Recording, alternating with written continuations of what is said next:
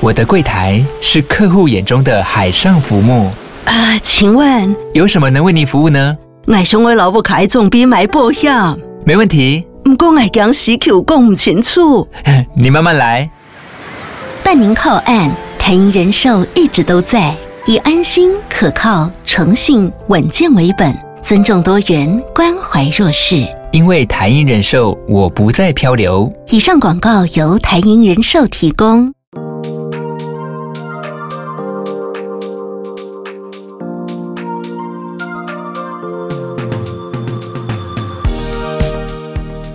Hello，欢迎收听 Talk Taiwanese Mandarin，我是 Abby。今天这一集就是台湾民主史的下集。这集我们要继续来讲白色恐怖解严前发生的一些事情。如果还没有听过上一集的听众朋友，我建议你先去听听上集，这样才知道前面发生了什么事情。我们在上一集有提到，戒严时期是不能随便参加游行抗议的。那在这样恐怖的环境下，还是有人会冒险想办法去参加民主运动。这些活动就叫做党外运动，因为当时全台湾只有国民党一个政党，就是一党独大。所以，其他的政治运动就叫做党外运动，因为只要不是支持国民党的，就是党外。那其中有一群党外人士创办了一个杂志，叫做《美丽岛杂志》，他们主张自由、民主、解除戒严。那在一九七九年爆发了一场重大的冲突事件，叫做美丽岛事件。这些《美丽岛》杂志的成员在十二月十日那一天在高雄举行游行，结果被警察攻击，就就爆发了冲突，参与的人员都被抓走。那其中有八位主要的成员被起诉、被告。本来在那个情况下，他们应该会被国民党判死刑，但是这个事件在当时受到。国际的关注也有受到海外人权组织的声援，所以有进行审判。在当时也有一些外国的记者，最后大部分被告的成员被判关十几年。这个时候还发生了一件很恐怖的事件，叫做林宅血案，也就是刚刚那八位主要的成员中，其中一位。叫做林义雄，他的家人就是他的太太，还有两个女儿被人杀害了，在家里被杀了，到现在都还没有破案。但是很多人都认为这个应该是国民党派人杀的，因为那些党外人士平常都遭受到监视监控，所以不太可能在这个情况下忽然有人来杀，却没有人知道。所以让人怀疑就是国民党杀的，可是他们到现在还是不承认。那美丽岛事件的受害者，还有帮他们辩护的律师们，这些人大部分都是后来组成民进党的主要成员。所以这个美丽岛事件对于台湾的民主发展有很大的影响。那在这之后，还有一个重大的事件，我想要特别提一下，就是一九八一年的陈文成事件。那陈文成先生他是美国大学的一个教授，他当时去美国留学毕业后，就留在美国工作教书。那即使在国外，他也非常的关心台湾。在发生美丽岛事件后，其实那个情势可能蛮危险的，但是他也是在一九八一年回台湾来看家人，结果就被警察带走，因为他在美国有捐钱给《美丽岛》杂志，就是刚刚说的《美丽岛》杂志，所以就被政府派去的一些特务、一些学生盯上，所以他一回来台湾就立刻被带走。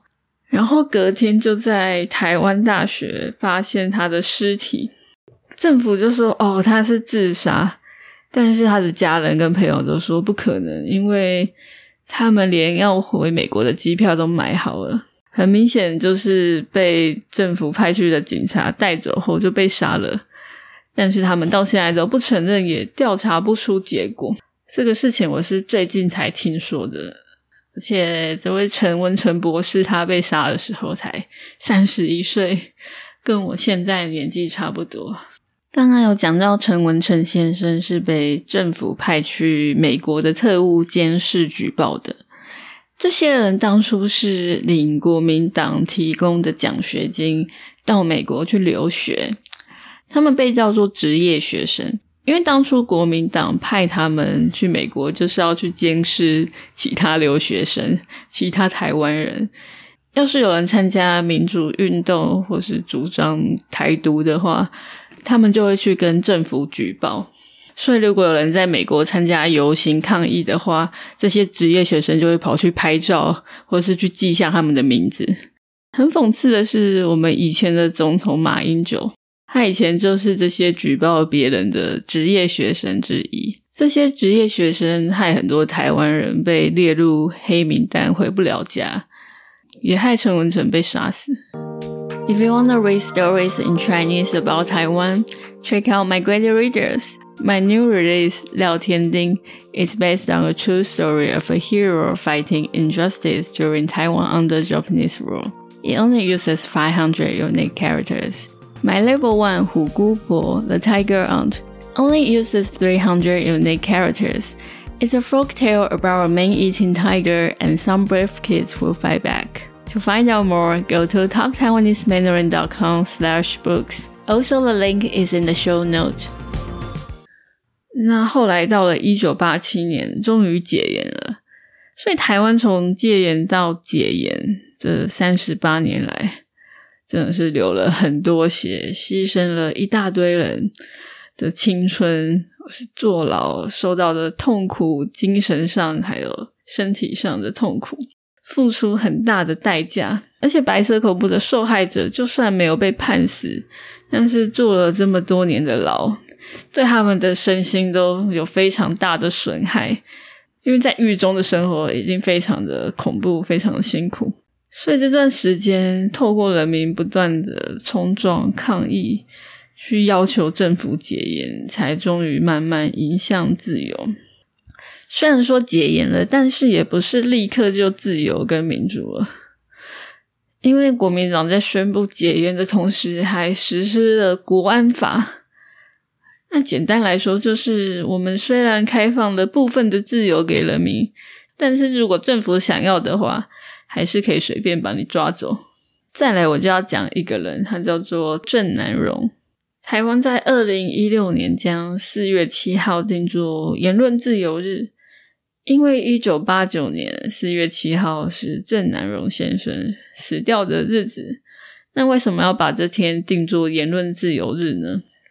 我们要先来聊一下郑南荣，他在当时创立了杂志。在那个白色恐怖时期，唯一敢高谈言论自由、台湾独立的杂志，所以他就被政府盯上，杂志一直被政府查禁，但是他也不怕，他就一直把杂志改名，再继续出。而且他在一九八七年发起了纪念二二八四十周年的游行，因为二二八事件后，经过了白色恐怖。第一次有人办这样大型的纪念活动。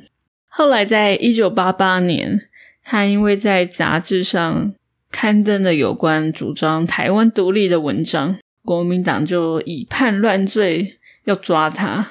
因为那个时候你是没有什么言论自由的，即使已经解严了，但因为国民党是主张反攻大陆，所以他是反对台湾独立。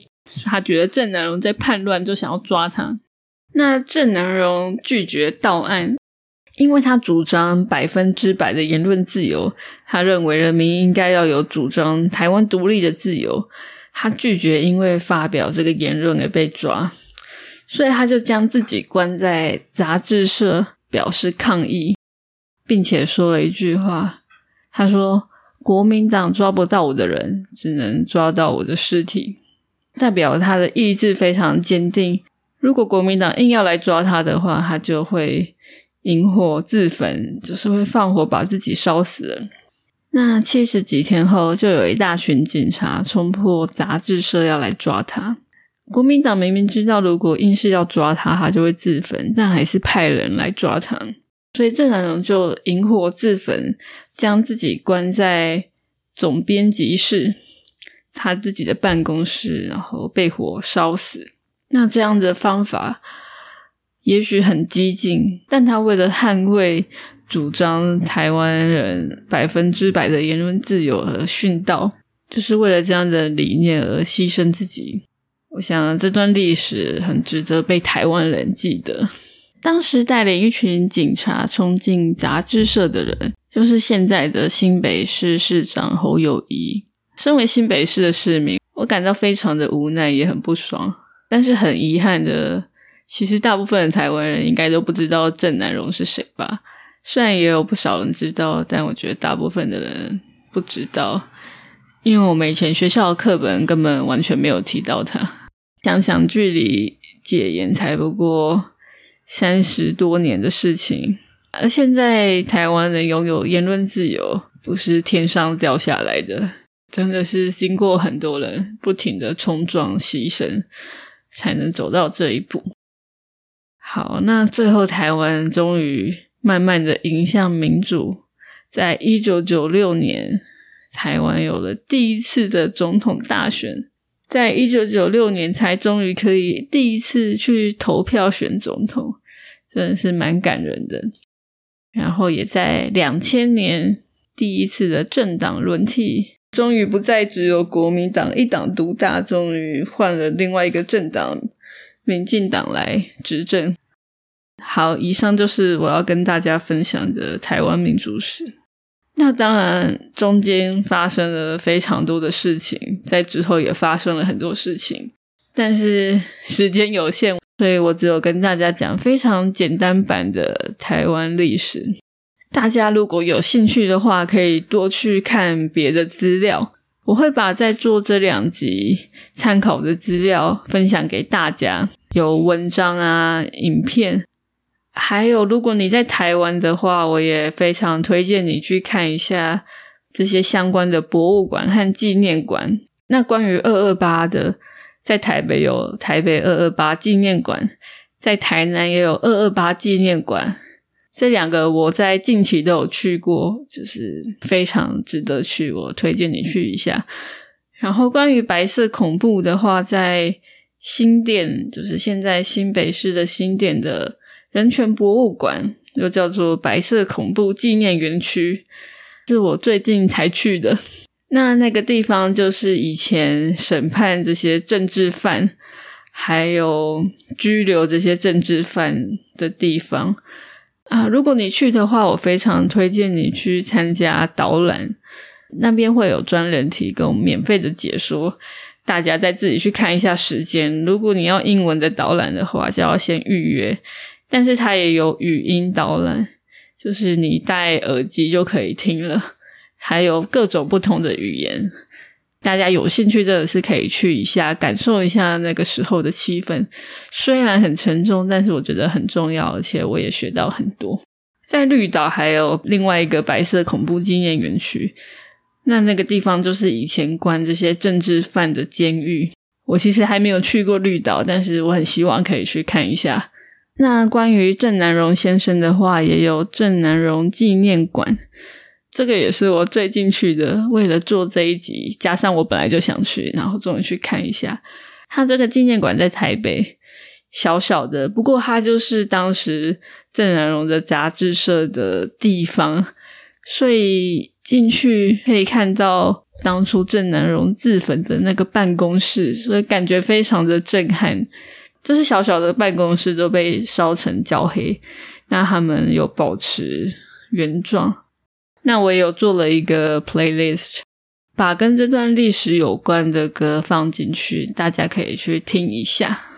那听完这两集有什么想法的话，可以留言给我。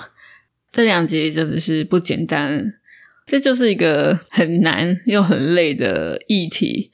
但是我觉得，我想要让大家知道这段历史，因为我觉得这个事情虽然非常的沉重，但是很重要，希望可以分享给大家，让大家对台湾有更深的认识。那也希望大家多多帮我把节目分享给大家，不管是学中文的朋友，或是对台湾有兴趣的朋友们。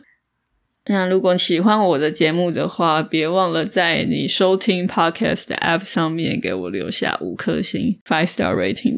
在 YouTube 收听的话，就按个 like。那想要赞助我继续做更多节目的话，可以在 Coffee 上面请我喝杯咖啡，或是加入我的 Patreon。在 Patreon 还可以下载到每一集的 transcript 还有 audio files。所有的连接、所有的 links 都会放在 show note。那最后，我想要感谢所有为台湾奉献牺牲的前辈，让身在现代的台湾的我可以享有百分之百的言论自由。我可以在我的节目上想讲什么就讲什么，不用担心会被政府抓走或被杀了。所以这真是很珍贵的一件事情。最后，谢谢你的收听。我们下次见喽，拜拜。